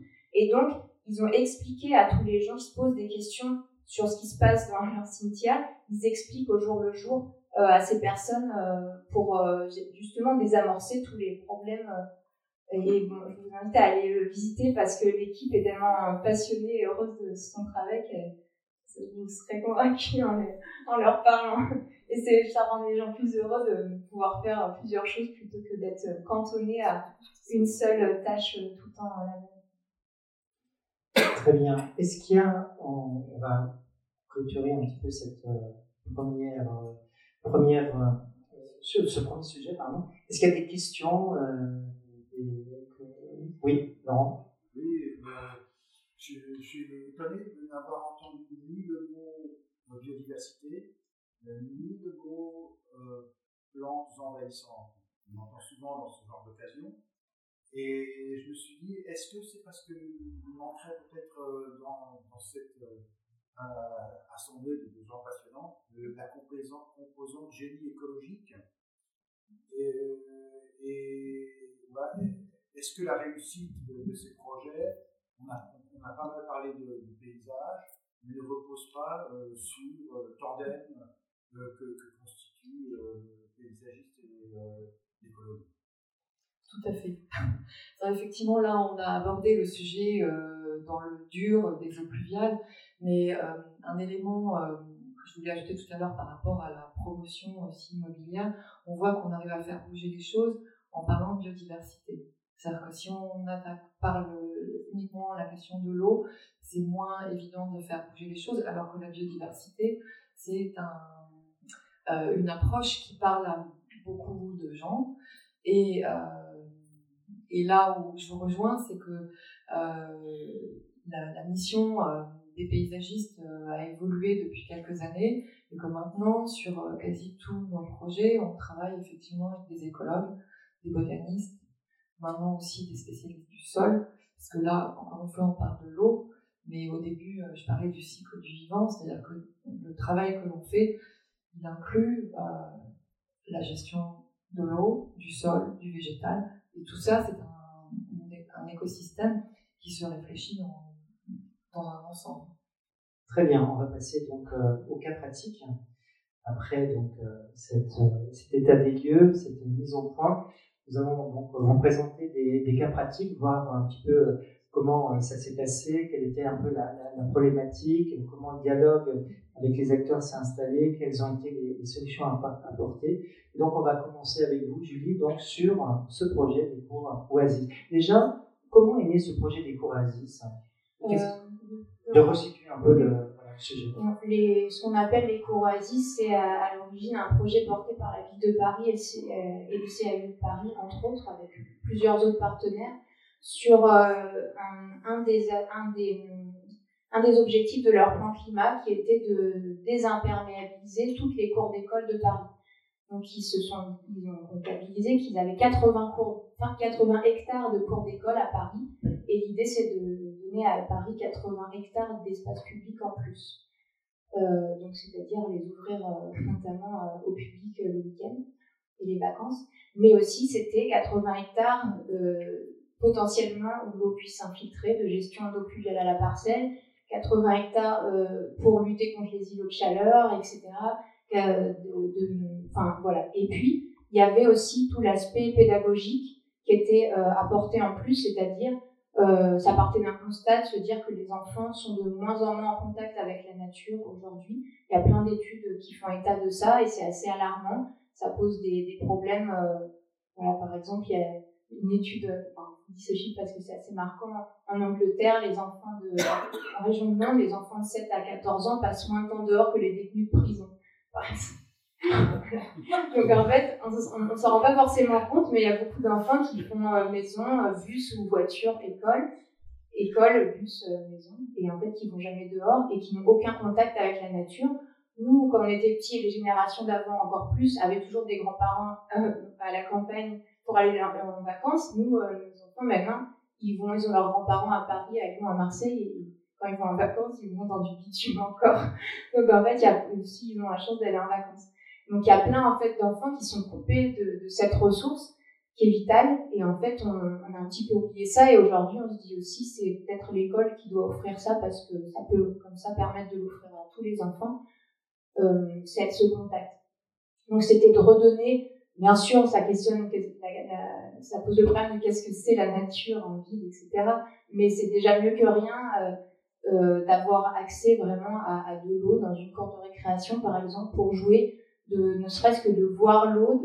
En effet, euh, les enfants qui naissent en milieu urbain aujourd'hui, l'eau va à la poubelle en fait. Enfin, ils ne savent pas où l'eau elle va nulle part, elle va dans les tuyaux, elle disparaît. Et le fait de la gérer en extérieur de façon visible dans les cours d'école permet qu'ils soient en, contact familier au quotidien avec cet élément. Et ça, c'est un aspect pédagogique dans le sens où c'est l'aménagement qui a une valeur pédagogique c'est pas quelqu'un qui va leur expliquer quelque chose, c'est l'aménagement qu'ils vont euh, fréquenter tous les jours qui va apporter, euh, qui va leur apporter quelque chose. Et peut-être que ceux qui grandissent dans des cours comme ça, euh, ils vont trouver bizarre euh, les, cours bitumés. Enfin, c'est, ça va être l'inverse qui va se passer. Donc il y en a combien qui vont se faire Pour Paris, ils ont pour projet de refaire toutes leurs cours. j'ai, j'ai perdu le chiffre, mais c'est plusieurs centaines de maternelle, collège, lycée, euh, maternelle élémentaire, collège, lycée. Et dans le Val-de-Marne, on travaille dans le Val-de-Marne, on a des demandes de, de, de villes et, et, là, cette année, on, on accompagne 13 écoles. Euh, mais initialement, la ville de Paris n'a pas non plus inventé ça et s'est inspiré de projets en Belgique, au Danemark, en Allemagne, qui existent depuis déjà longtemps, euh, où ces sujets de, redonner aux enfants un contact avec la nature étaient importants et aussi le, deuxième enjeu, c'était vraiment de lutter contre les îlots de chaleur urbains en ville. Donc, euh, c'était pas vraiment l'enjeu de gestion des eaux pluviales à la base, c'était vraiment euh, comment on, aide les enfants à être mieux dans, dans leur cours. Il faut savoir qu'il y a des, des écoles qui sont en fait, dont les cours sont des fours en fait, euh, et dont les enfants n'ont pas le droit d'aller en récréation en mai, juin. Euh, ceux qui sont en centre de loisirs, ils sortent pas non plus quand il y a des périodes chaudes parce qu'il fait trop chaud dans leur cours. Donc pour euh, se déshydrater, n'ont plus le droit d'aller dehors. Donc ils restent regarder un film euh, dans une salle toute noire alors que c'est l'été. Est-ce que sur ces 16 projets, bon, vous l'avez un petit peu présenté dans cette première partie, mais quels sont les principaux vraiment blocages que vous rencontrez, les réticences, enfin, que, pour résumer euh, donc, comme je vous disais, on travaille à la fois avec un groupe d'enfants et à la fois avec les adultes. On, on différencie un peu ces Au deux niveau des professionnels, hein, je Oui. Euh, en effet, Les élus. euh, voilà, les, pro- ben, les élus, ben, y a, voilà, on, on travaille avec tous les acteurs différents de, de ces projets. Euh, les élus, ben, nous, c'est des villes qui viennent à nous pour ces projets-là, donc ils ils n'ont pas euh, forcément beaucoup de réticence. Certains ont du mal à nous croire qu'on puisse faire ça. Bien sûr, certains ont peur de la réaction des parents euh, qui, qui pourraient être opposés à ça. Donc, d'où l'intérêt euh, de, de tisser des liens entre tous euh, ces acteurs. Il y a aussi une peur qui peut être euh, présente dans les services de, de la gestion de ces nouvelles cours, même de la réalisation, parce que les cours d'école sont faites par les services voiries. Hein. Elles sont faites comme euh, les parkings, les, vo- les voiries et les cimetières, en fait. Selon les mêmes euh, techniques et les mêmes compétences. Donc, euh, donc en fait, on- ça pose la question de, voilà, est-ce qu'il y a des compétences en interne pour réaliser ça Qui va le faire? Donc nous, on, on les aide aussi à, à faire des marchés pour, pour recruter des maîtrises d'œuvre euh, expertes dans ce domaine, qui sont pas composées que de paysagistes justement, mais d'écologues, d'hydrologues, des, enfin, des compétences euh, nécessaires en fonction des contextes. Très bien. Est-ce qu'il y a une question sur euh, le cours Oasis? Non On passe au au deuxième projet avec euh, Laure. Justement, tu vas nous parler donc de la ZAC Saint-Vincent-de-Paul. Tu en as parlé donc tout à l'heure, où là, il y a eu des choses donc euh, assez, euh, assez, innovantes et pour beaucoup, enfin des, premières, une première, c'est ça pour euh, un Paris? Euh, C'est un projet modèle. Euh, Aujourd'hui, c'est vraiment euh, un des projets modèles et on, on veut aussi pouvoir se servir comme exemple par la suite. Là, il est encore en cours de, de- de conception, les travaux de, de réseau viennent, viennent de commencer, mais voilà, on termine les études de conception des espaces publics. Mais voilà, l'idée, c'est bah, c'est l'ancien hôpital Saint-Vincent-de-Paul. voilà, donc, il y a une bonne partie des Parisiens qui y sont nés, aussi, voilà. Le bâtiment Pinard, un petit peu en. Et euh, c'est, enfin voilà, peut-être aussi un peu connu parce qu'il y a eu les grands voisins qui s'y sont installés euh, dans la période de transition. Donc là, on, on s'était ouvert. Donc là, ça s'est refermé puisque justement les travaux ont démarré. Ça fait un peu plus de 3, 3 hectares. Euh, ce qui est aussi intéressant sur ce projet-là, c'est qu'il va y avoir un mix entre la réhabilitation de bâtiments euh, qui vont être conservés et euh, certains vont être complètement démolis et reconstruits. Donc il fallait aussi travailler avec euh, ces, ces, ces- murs qu'on devait, qu'on devait conserver. Euh, et puis, euh, autre chose aussi qui, euh, qui était assez euh, intéressante finalement hein, sur ce projet-là, euh, mais qui l'a rendu aussi un peu plus complexe, c'est euh, des contraintes sur euh, le sous-sol. Donc, euh, en fait, la moitié de la ZAC, à peu près, se trouve au-dessus d'anciennes carrières. Donc, il y a eu des objectifs très ambitieux hein, dès le début de cette, de cette ZAC. Euh, voilà, en fait, un- c'est un objectif de triple zéro, donc zéro euh, déchet, zéro carbone et zéro rejet en termes de, de gestion des eaux pluviales. Donc, c'est euh, porté, hein, la- la- l'aménageur euh, de la ZAC, c'est Paris Métropole Aménagement.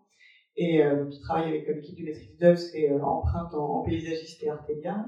Et pour euh, la gestion des eaux pluviales, ils ont fait appel à un bureau d'études spécialisé, euh, donc l'agence Thierry Métro, euh, voilà, en AMO, et qui justement voilà, a développé tout ce, schéma de gestion. Et finalement, en fait, au fur et à mesure, les études, euh, études avancent, et on, se rend compte que bah, y, a, y a toujours plein de complexités qui, qui arrivent euh, de plus en plus, mais on est quand même toujours capable de trouver des solutions. Donc, euh, bon, le premier objectif, c'était d'avoir du zéro rejet euh, jusqu'à la pluie décennale sur toute la ZAC. Bon, finalement, euh, la partie au-dessus des carrières, on va pas trop infiltrer quand même. Euh, mais euh, on, va, on va quand même abattre euh, les, les- pluies, toutes les pluies courantes sur, sur, toute, sur toute la ZAC. Et voilà, les zones où on est sur carrière, et ben, on aura des espaces qui seront végétalisés mais étanchés. Et la décennale, elle, à ce moment-là, sera gérée euh, avec la, régulation et enfin, un rejet des biais régulés. Euh, mais voilà, quelques petits zooms justement pour euh, voir que finalement, à chaque fois, on dit c'est pas possible, c'est pas possible, et puis finalement, c'est quand même possible.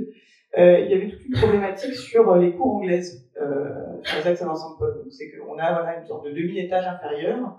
Donc, l'eau qui arrive là-dedans, c'est, on n'avait pas très envie d'aller la remonter. On n'allait pas mettre des petites stations de pompage euh, partout.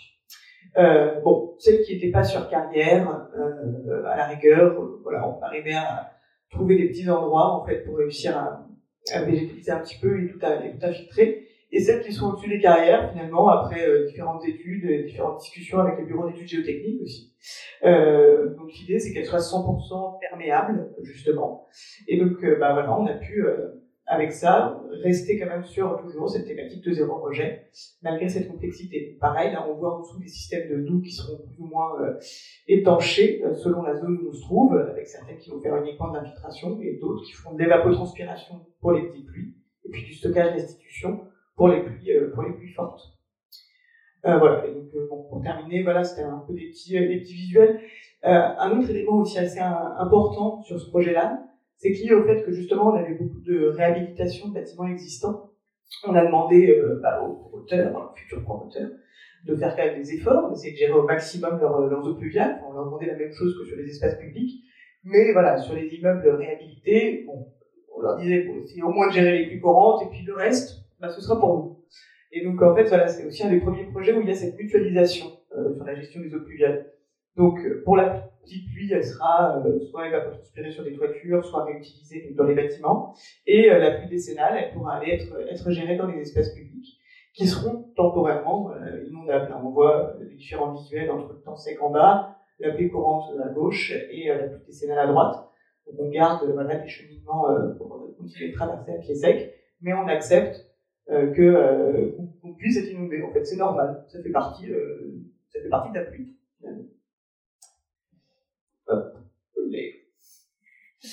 Très bien, merci beaucoup Laure. Est-ce qu'il y a des questions sur ce projet Non Alors maintenant, Nathalie, je vais me présenter le projet. Là, on descend un peu plus au sud de Paris. On va à Bagneux, effectivement. Tu vas nous présenter les Donc, Victor Hugo. Voilà, l'écoquartier euh, que nous avons réalisé pour le compte de la SADEF 94, que euh, Elsa connaît par cœur. Euh, donc, quelques éléments de contexte. On a une, une ZAC qui se fait sur un site existant, 19 hectares, plus 4000 habitants. Quelle place allons-nous donner à la nature, puisqu'on parle, on parle de densification urbaine donc là, le premier travail a consisté à mettre en place une trame euh, verte qui s'est combinée avec une trame euh, bleue. Euh, on est passé de grands îlots des années 60 à des îlots plus petits qui ont permis une densification, mais qui ont permis de créer également la ville marchande. 27% de terre perméable, on avait 26% avant. Vous avez pas oublié que j'ai parlé de plus 4000 habitants. On n'a pas dégradé le pourcentage de terre perméable sur ce site. Ça veut dire, et quand on, donc on a atteint 27%, euh, actuellement, euh, le gouvernement, dans le cadre d'une étude euh, avec le, le comité du développement durable, une réflexion sur le développement durable, ils sont en train de se poser la question de sanctuariser, en général, dans les opérations d'aménagement, 30% de terre perméable. Donc là, ben, on y est presque arrivé. Donc ça se traduit comment? Euh, Là, on est sur la gestion d'eau pluviale avec une combinaison de jardins de pluie, de nous, de, de fossés, de, zones perméables. On est sur le quartier théâtre, un des quartiers, un des premiers quartiers qui a été euh, livré. Et euh, ça donne ce, type d'ambiance. Ici, on a le, jardin pluie qui entre complètement dans la composition euh, du jardin avec une présence de biodiversité. Accessoirement, le fond de ce jardin pluie a été travaillé avec du béton euh, assez recyclé. Autre ambiance, ici à gauche, vous avez un autre jardin de pluie sur le parvis du théâtre en version printemps et à droite on aperçoit la version hiver qui certes vit avec les saisons. Euh, les, graminées sont plus sèches, mais elles ont néanmoins, elles un intérêt. Autre challenge, la place des gares.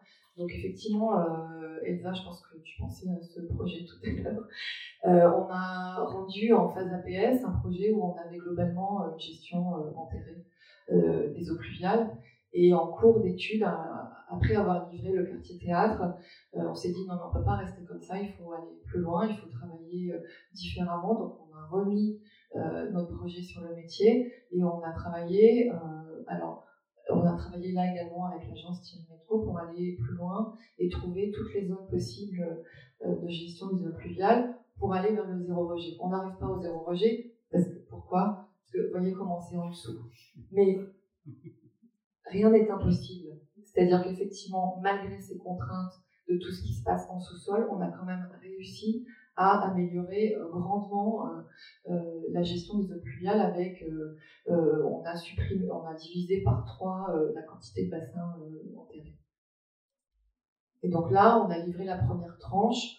On voit, alors c'est tout nouveau, hein, ça a été livré en, janvier, donc il faut attendre que ça pousse, mais on voit à nouveau une présence végétale hein, généreuse sur un, sur un parvis minéral qui au départ était quasi, non pas 100% minéral, on avait prévu déjà des plantations d'arbres, mais on a augmenté cette part de, végétal dans le, dans le quartier.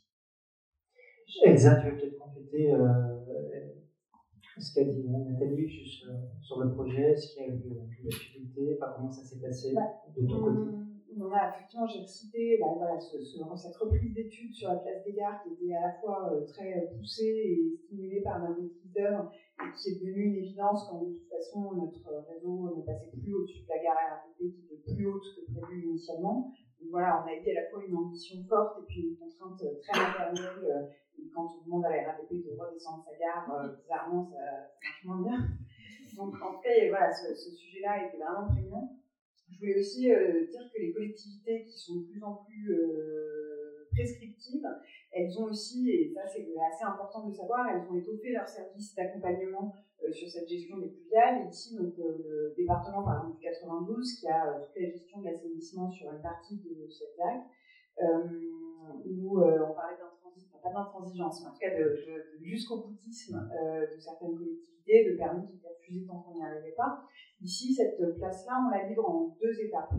Une première étape, là, parce que le métro, la ligne 4 est arrivée. Ensuite, il y a la ligne du Grand Paris Express, la 15, qui n'arrive que dans 4 ans.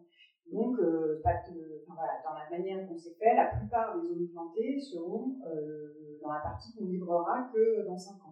Et euh, le département, quand on a demandé notre premier accordement, nous a demandé pourquoi on rejetait de l'eau alors qu'on avait dit qu'on n'en rejetterait pas. On lui a expliqué que dans 5 ans, on n'en rejetterait plus. Mais que là, en attendant, euh, tous les arbres qui allaient euh, finir par euh, récupérer nos pluviales, pendant 5 ans, ils étaient en chantier de la Société du Grand Paris Express. Et la collectivité nous a forcés, et je pense qu'ils ont raison, parce qu'il faut aller jusqu'au bout des choses, on a fini par trouver, à trouver d'autres endroits, même provisoires, pour infiltrer, trouver des vapotranspiration, alors que, voilà, on se considère plutôt comme volontaire sur cette question des pluviales, euh, ça nous intéresse, on a une équipe d'œuvre qui est très accompagnante et très stimulante sur cette question-là, mais euh, quand la première, la première fois qu'on a eu cet avis défavorable en disant euh, bah il faut absolument être 100% vertueux comme vous le ferez dans 5 ans, on a commencé par dire oh là là, franchement, ne nous aide pas. Et puis finalement, une fois que c'est livré, on est bien content d'avoir ces espaces verts en plus, et je pense que les habitants le sont aussi, et finalement, voilà. Donc, euh, d'une prescription un peu euh, dure, euh, a priori, on se retrouve avec quelque chose qui fonctionne et plutôt pertinent pour tout le monde. Très bien. Merci Elsa. Nathalie va nous présenter le, dernier projet, la part en Chine. Donc, la preuve que quand on ne peut pas, on peut quand même. Donc ici, là, on part sur d'autres territoires. On est en Chine, à Chefang. on n'est pas loin de Wuhan, une petite bourgade que personne ne connaissait il y a pas si euh, on est sur d'autres euh, échelles. Effectivement, j'ai pas noté l'échelle euh, du site, mais on est sur une ville entière. quand quand l'équipe a pris connaissance, enfin s'est lancée dans ce projet, on s'est rendu compte qu'il y avait des canaux enterrés qui étaient devenus des réseaux d'égouts. et l'idée a été de les de les valoriser, c'est de les remettre à, ciel ouvert et d'en faire un réseau de gestion des pluviales à l'échelle euh, de la ville. Donc on a décliné, euh, je vais passer rapidement, en fait on, a eu un raisonnement qui pourrait être un raisonnement technique de comment gérer toutes ces eaux pluviales à différentes échelles, mais ce raisonnement technique s'est traduit par des espaces de nature euh, qui sont donnés à vivre à tous les habitants. Donc on a commencé par euh, ce que vous voyez en vert sur la carte, euh, les lisières d'eau. La ville est entourée de collines.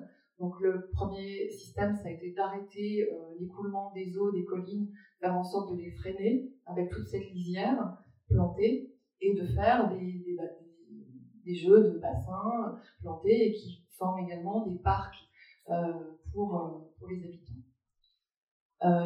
deuxième système, créer un maillage de jardins de pluie qui, au long des canaux, permettent de stocker l'eau temporairement. Et ce sont des parcs qui sont praticables tous les jours et qui permettent donc ce tamponnement temporaire.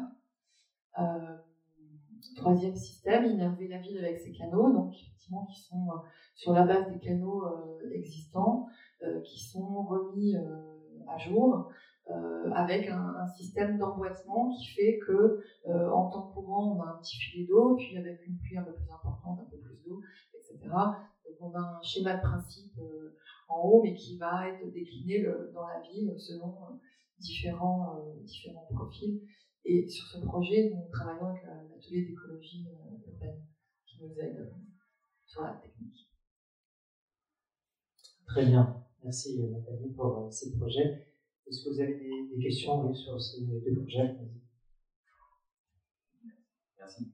Merci beaucoup pour la présentation, pour les échanges également. Ça donne beaucoup de, de réflexion. Ça amène beaucoup de réflexion. Moi, j'avais une, une, question sur les exemples qui ont été présentés on intervient, vous intervenez à chaque fois en cœur d'îlot ou euh, dans des espaces où euh, la ville mute. On dégage, on sait dégager euh, de l'espace au sol pour justement récupérer les pluie. Et si on considère que la ville de 2050 est déjà 90% construite, comment fait-on pour justement recréer ce cycle de l'eau dans la ville?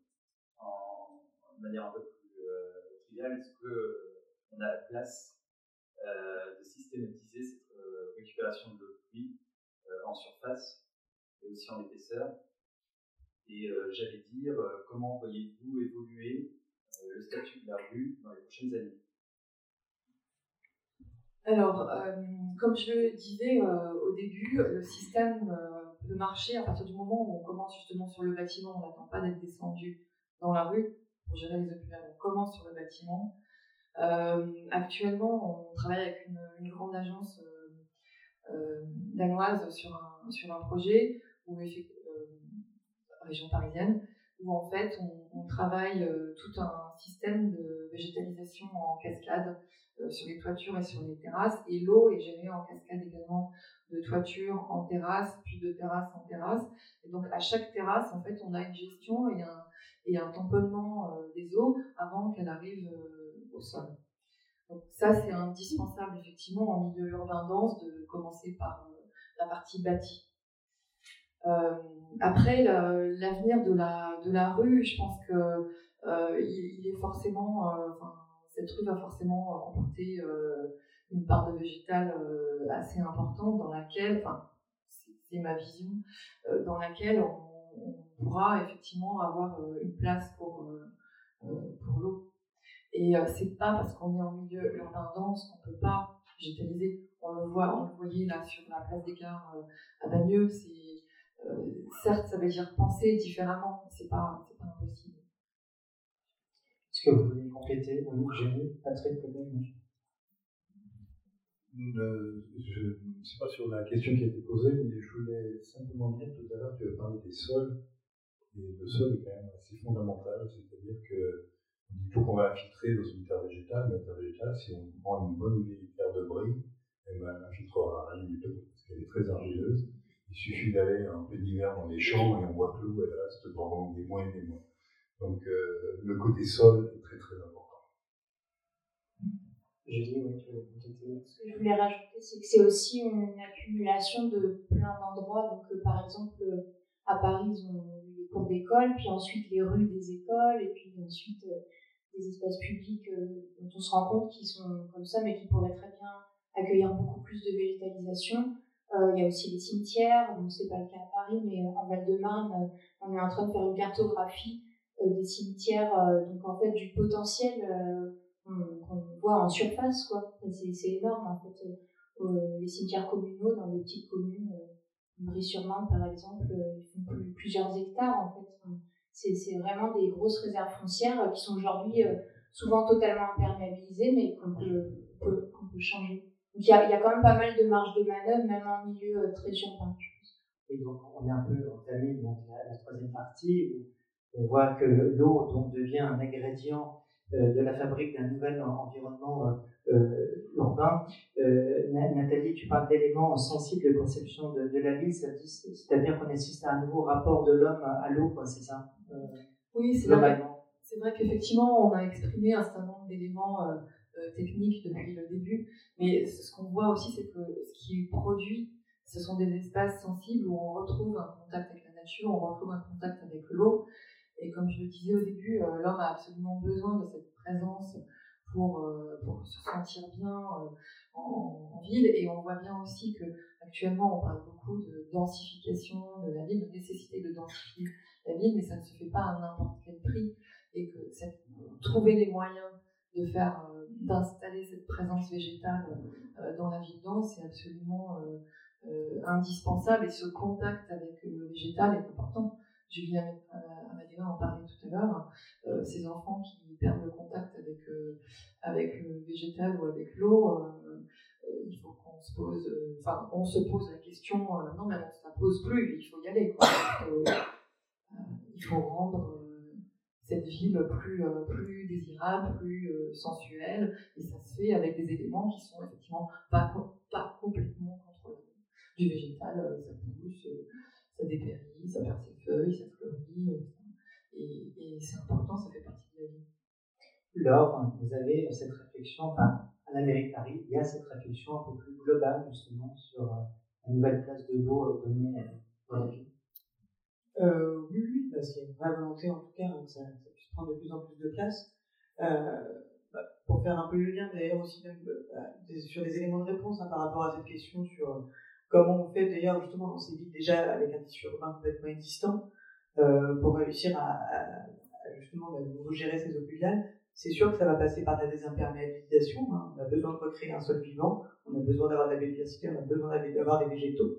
Donc aujourd'hui, de toute façon, il y a quand même une réflexion assez globale dans beaucoup de villes sur la place de la voiture.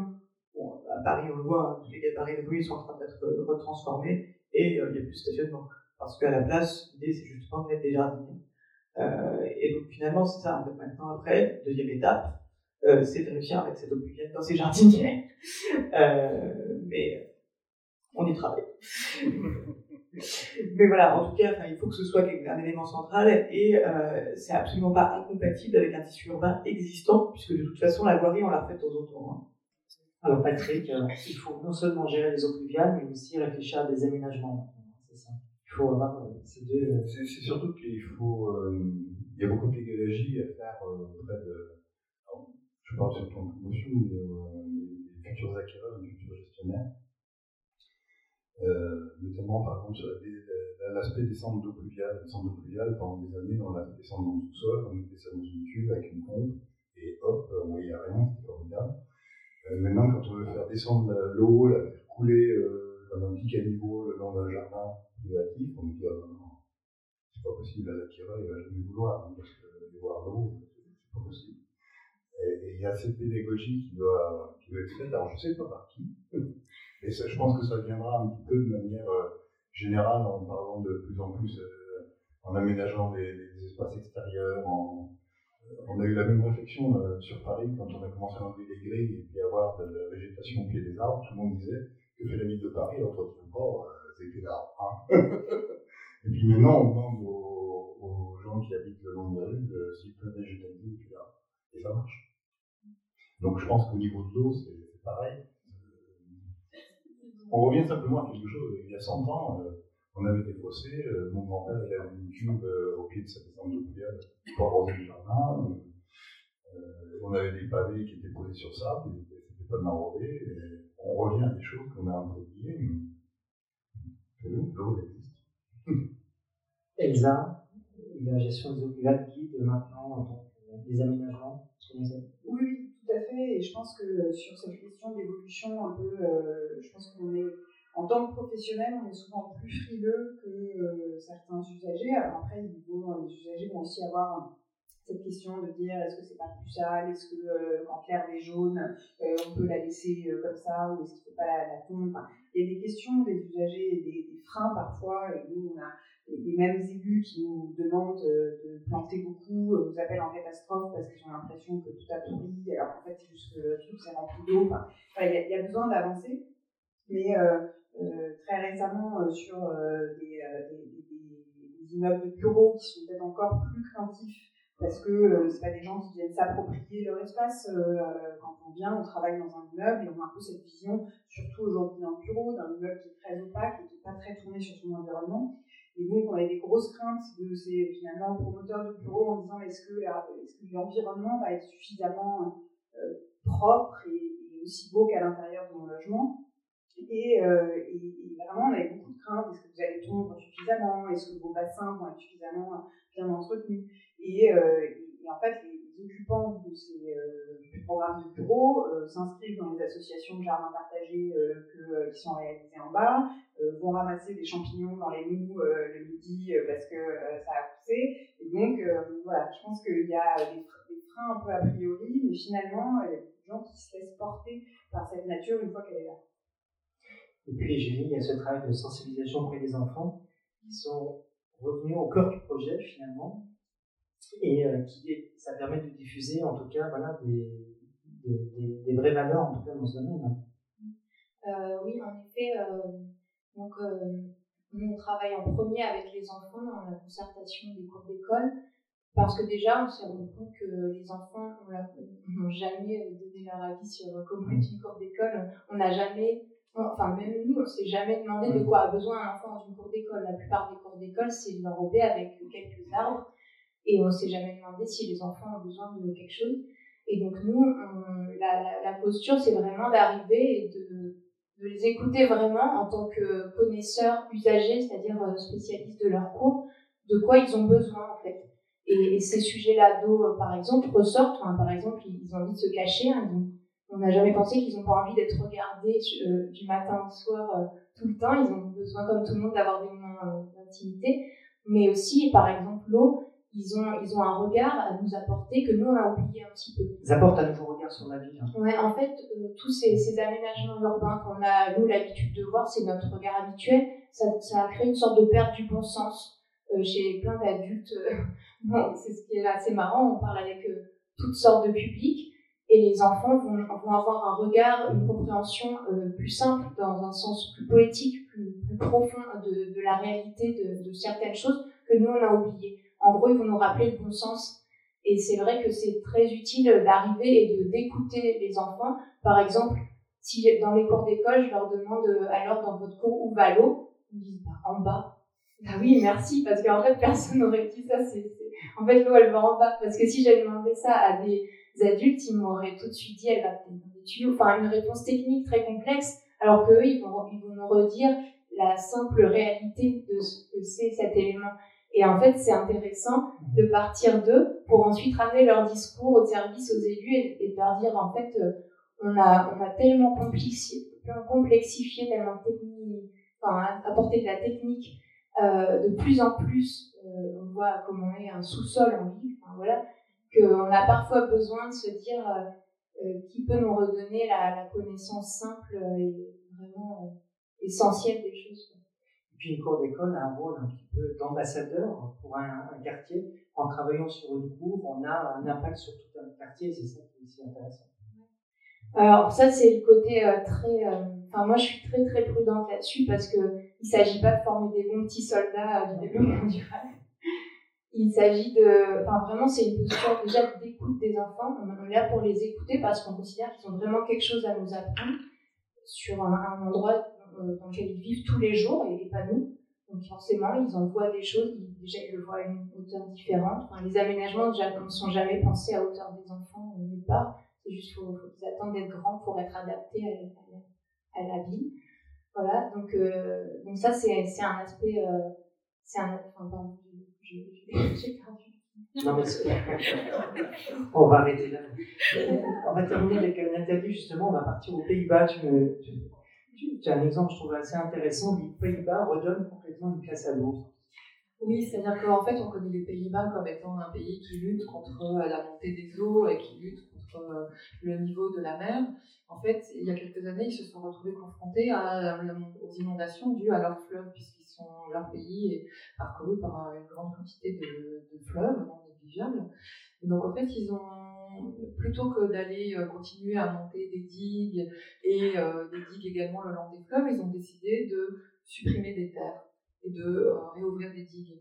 C'est-à-dire, euh, ça, c'est donc un, comment dire, euh, un projet qui s'appelle Redonner la place à la rivière, et où effectivement, des polders ont été réouverts, des terres déplacées pour donner plus de place à l'eau. Et bon, les Pays-Bas développent également d'autres réflexions sur des villes flottantes, etc. C'est-à-dire qu'effectivement, tout est réfléchi pour s'adapter à cette présence de l'eau, cette des eaux, ces eaux euh, euh, diluviennes qui arrivent de plus en plus. Euh, lutter contre n'est pas la solution, c'est jouer avec, faire avec, s'adapter et trouver des solutions pour s'adapter. Voilà, on va boucler cette table ronde en demandant aux uns aux autres de terminer en reprécisant peut-être un point qui n'a pas été abordé ou sous-estimé ou de, rappeler un point important. Pas si vous avez euh, de, de, redire un point qui vous paraît important. Oui, peut-être finalement ce serait un peu rebondir sur l'aspect pédagogique, puisqu'on l'a abordé via, les cours d'école, mais en fait c'est beaucoup plus général que ça. Euh, quand on parle de gestion de l'eau euh, technique alternative, le ciel ouvert, c'est aussi un élément qui est indispensable, déjà pour des questions d'entretien et de pérennité, mais aussi pour des questions de rendre l'eau lisible et visible euh, pour une question aussi de pédagogie. Réaccepter l'innovation finalement aussi. Merci beaucoup. Non, Patrick, nous Très belle conclusion, Elsa. Je ne sais pas si je peux sur ce. non, mais sur euh, dire qu'il y avait un autre concept qui était assez lié et dont on parle beaucoup euh, aujourd'hui sur la vie de résiliente. Et effectivement, le fait de. Euh, avant, quand on parlait de la place de l'eau dans la ville, les gens nous disaient je veux une fontaine. Et souvent, en plus, des fontaines parfois pas très compatibles avec ce qu'on voulait faire ou avec un imaginaire de la fontaine pas tout à fait adapté à nos jolies espaces publics modernes. Euh, mais aujourd'hui, j'ai l'impression que cette idée justement de diluvienne, de comment on accompagne ces eaux plutôt que de les subir, comment on est résilient face à des inondations qui, euh, si elles sont partielles et finalement accompagnées, euh, on arrive à ne pas les subir, à ne pas voilà, casser ce qui est aujourd'hui existant, mais à juste les laisser passer.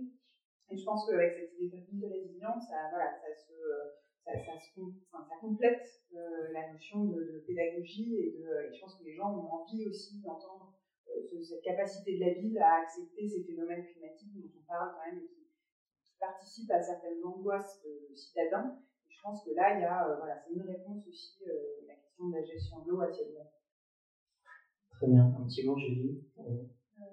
Euh, je pourrais dire que, en effet, cette, cette idée de vouloir modifier, euh, adapter la ville à ces nouveaux enjeux, c'est un peu de l'ordre de l'aventure. Donc forcément, certains, ça leur fait peur parce qu'on va vers l'inconnu. Les villes n'ont jamais été comme ça. Et d'un côté, c'est aussi euh, super intéressant d'aller vers, vers cet inconnu et de voilà d'avoir cette dynamique et cet imaginaire qu'on peut déployer tout autour de ça.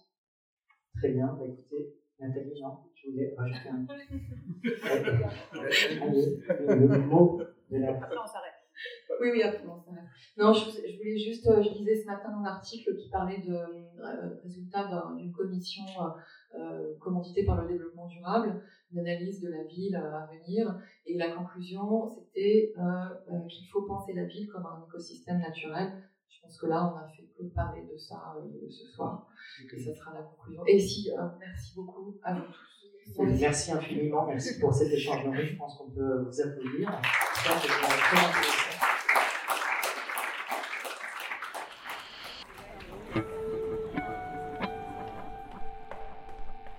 Nos podcasts sont disponibles sur toutes les plateformes Deezer, Spotify, Apple Podcasts et SoundCloud. Et pour plus de découvertes, retrouvez nos publications sur notre site internet arte-charpentier.com, rubrique Perspective. À bientôt!